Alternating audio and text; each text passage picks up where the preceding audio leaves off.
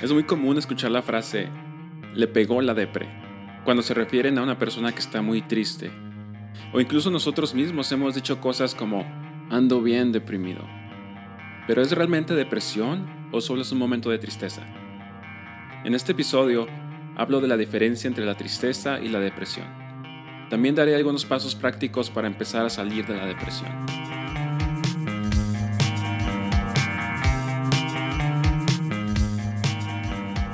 Hola, soy Levi y este es mi podcast Transmisor.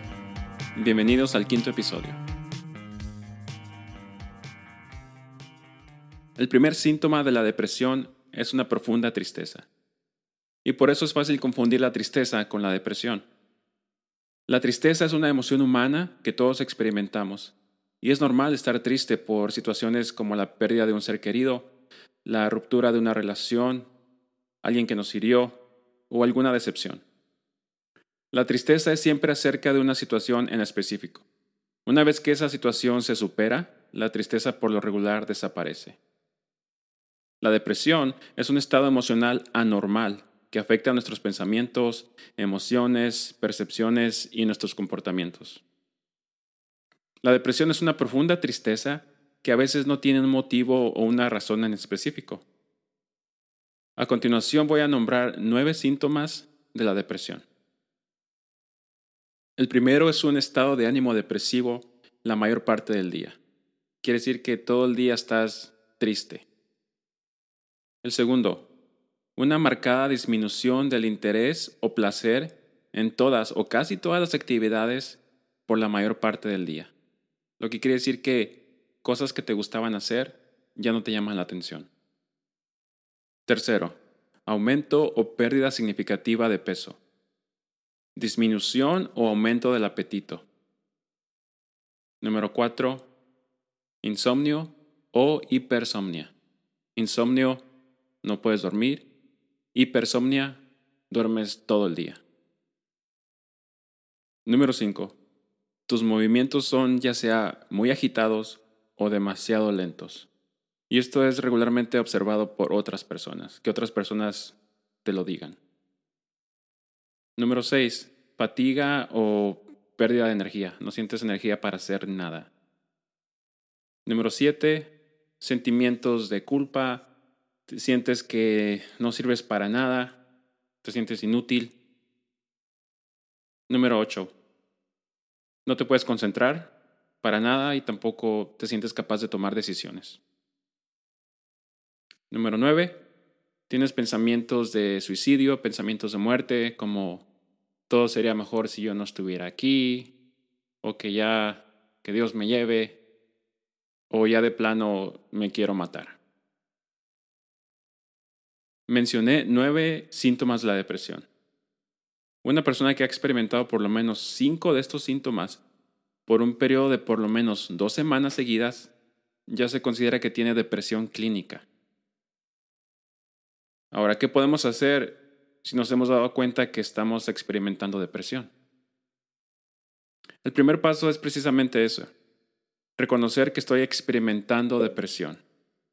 No tengo depresión y no estoy deprimido. Estoy experimentando depresión, que es diferente. Y esta es una muy buena técnica para externalizar la depresión, es decir, no hacer la depresión, no hacer a la depresión parte de nosotros. Otro paso es aceptarte y amarte así como eres hoy, con depresión y todo. La manera más importante de hacerlo es con tu diálogo interno. ¿Qué es lo que te dices a ti mismo?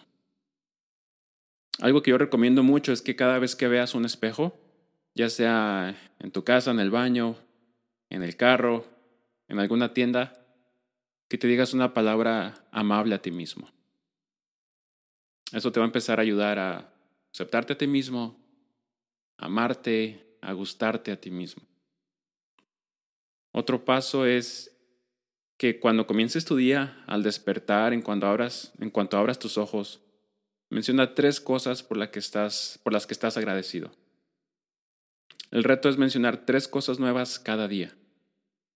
Y el agradecimiento trabaja muy bien porque cuando estás agradecido, inmediatamente cambia tu estado de ánimo, cambia tu atmósfera.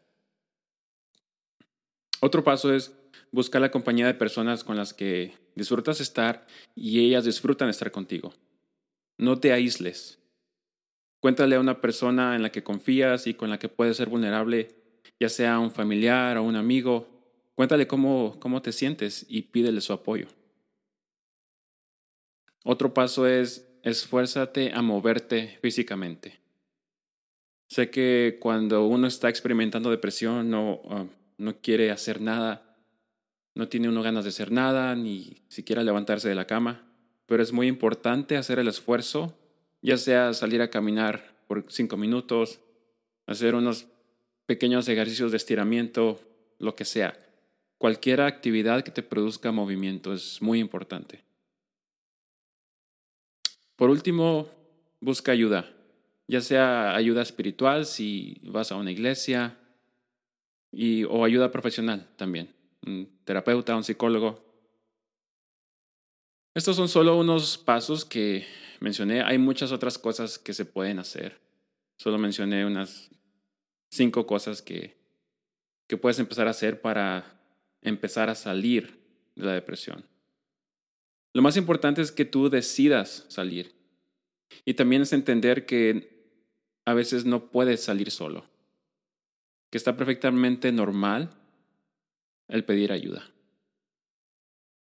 Si tú conoces a alguien que está pasando por depresión, un amigo o un familiar, una manera muy práctica de ayudarlos es simplemente estar ahí para ellos.